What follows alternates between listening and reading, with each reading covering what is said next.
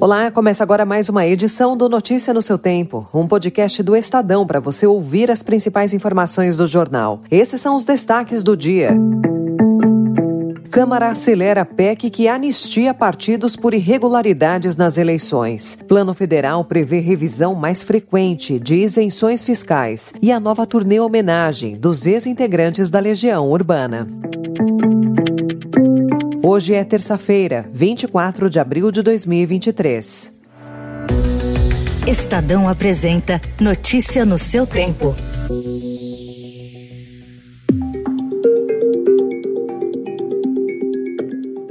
A Comissão de Constituição e Justiça da Câmara dos Deputados prevê a votação hoje, após tramitação em ritmo acelerado, de proposta de emenda à Constituição que promove anistia geral para irregularidades cometidas pelos partidos políticos nas últimas eleições. O texto propõe que punições à propaganda irregular ou abusiva na campanha eleitoral sejam anuladas. A proposta anula também punições aos partidos que não cumpriram a cota de gênero e raça nas eleições. Em 2022, o Congresso já tinha aprovado uma anistia aos partidos pela não utilização das verbas destinadas às campanhas femininas na eleição de 2020. Para organizações da sociedade civil, a repetição da manobra vai enfraquecer a justiça eleitoral.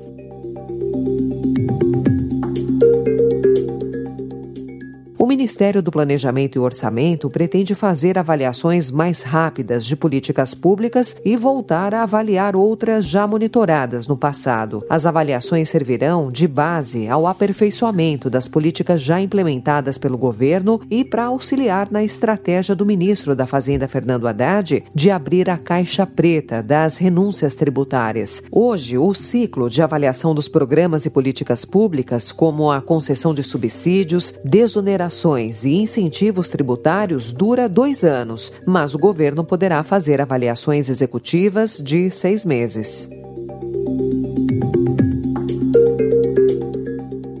Entrevista ao Estadão, o ministro Fernando Haddad disse que a pasta vai adotar um modelo que permitirá a cobrança do imposto na hora da compra dos produtos vendidos em plataformas internacionais de e-commerce, como Shein, Shopee e AliExpress. Haddad explicou a medida, que chamou de Plano de Conformidade da Receita Federal, necessário para garantir uma concorrência justa com as empresas de varejo instaladas no mercado interno brasileiro.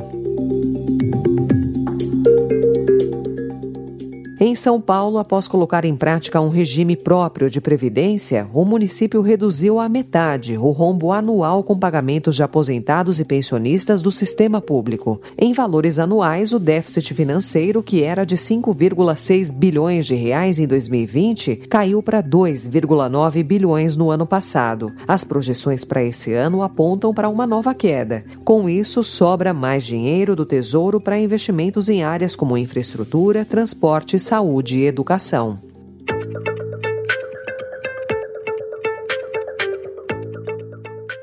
E o prefeito de São Paulo, Ricardo Nunes, alterou uma das metas da gestão dele, trocando o objetivo de reduzir mortes no trânsito para uma taxa de 4,5 por 100 mil habitantes, para um objetivo menos específico, de realizar 18 medidas para redução de mortes em decorrência de acidentes dessa natureza. A mudança de objetivo consta da revisão do programa de metas 2021-2024 da Prefeitura. Nunes disse não ver a mudança como prejudicial à cidade cidade. Uma das novas medidas anunciadas pela gestão foi a expansão do projeto da faixa azul, além da ampliação e requalificação de um milhão de metros quadrados de calçadas e iluminação das faixas de pedestres e das faixas de ciclistas. Outros objetivos, principalmente nas grandes construções e obras de infraestrutura, deixaram também de trazer metas determinadas. Segundo o secretário executivo de Planejamento e Entregas Prioritárias, Fernando Chucre, não houve redução de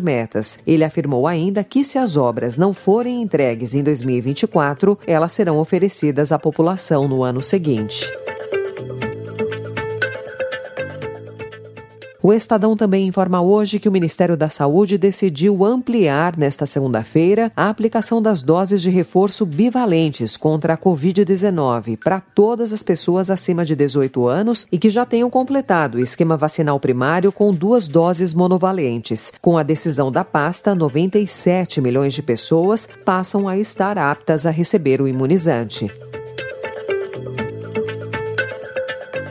Sobre o conflito no Sudão, 10 brasileiros que saíram no domingo de Khartoum, capital do país, atravessaram a fronteira e entraram ontem no Egito, informou o governo brasileiro. Tratam-se de nove jogadores e membros da comissão técnica do time de futebol Almerric e de uma servidora do Itamaraty que estava na capital sudanesa em meio ao conflito iniciado no dia 16. O Itamaraty afirma que está em contato com eles e todos receberão assistência. Notícia no seu tempo. As principais notícias do dia no jornal O Estado de São Paulo.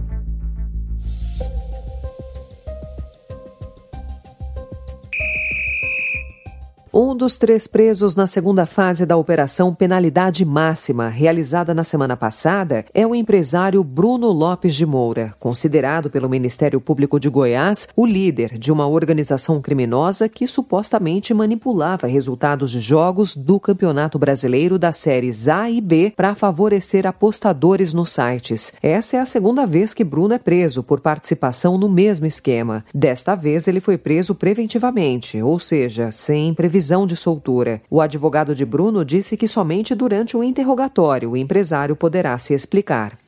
Quando o sol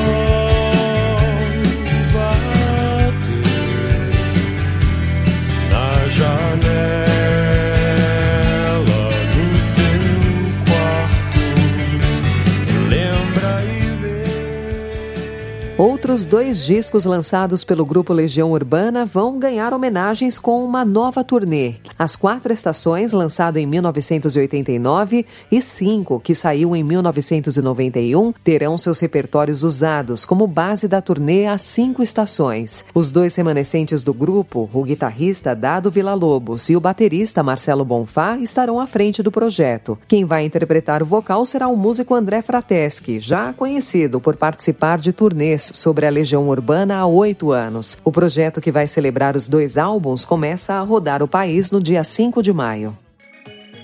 Essa foi mais uma edição do Notícia no seu Tempo, com apresentação e roteiro de Alessandra Romano, produção e finalização de Felipe Caldo. O editor de núcleo de áudio é Manuel Bonfim. Obrigada pela sua escuta até aqui e até amanhã.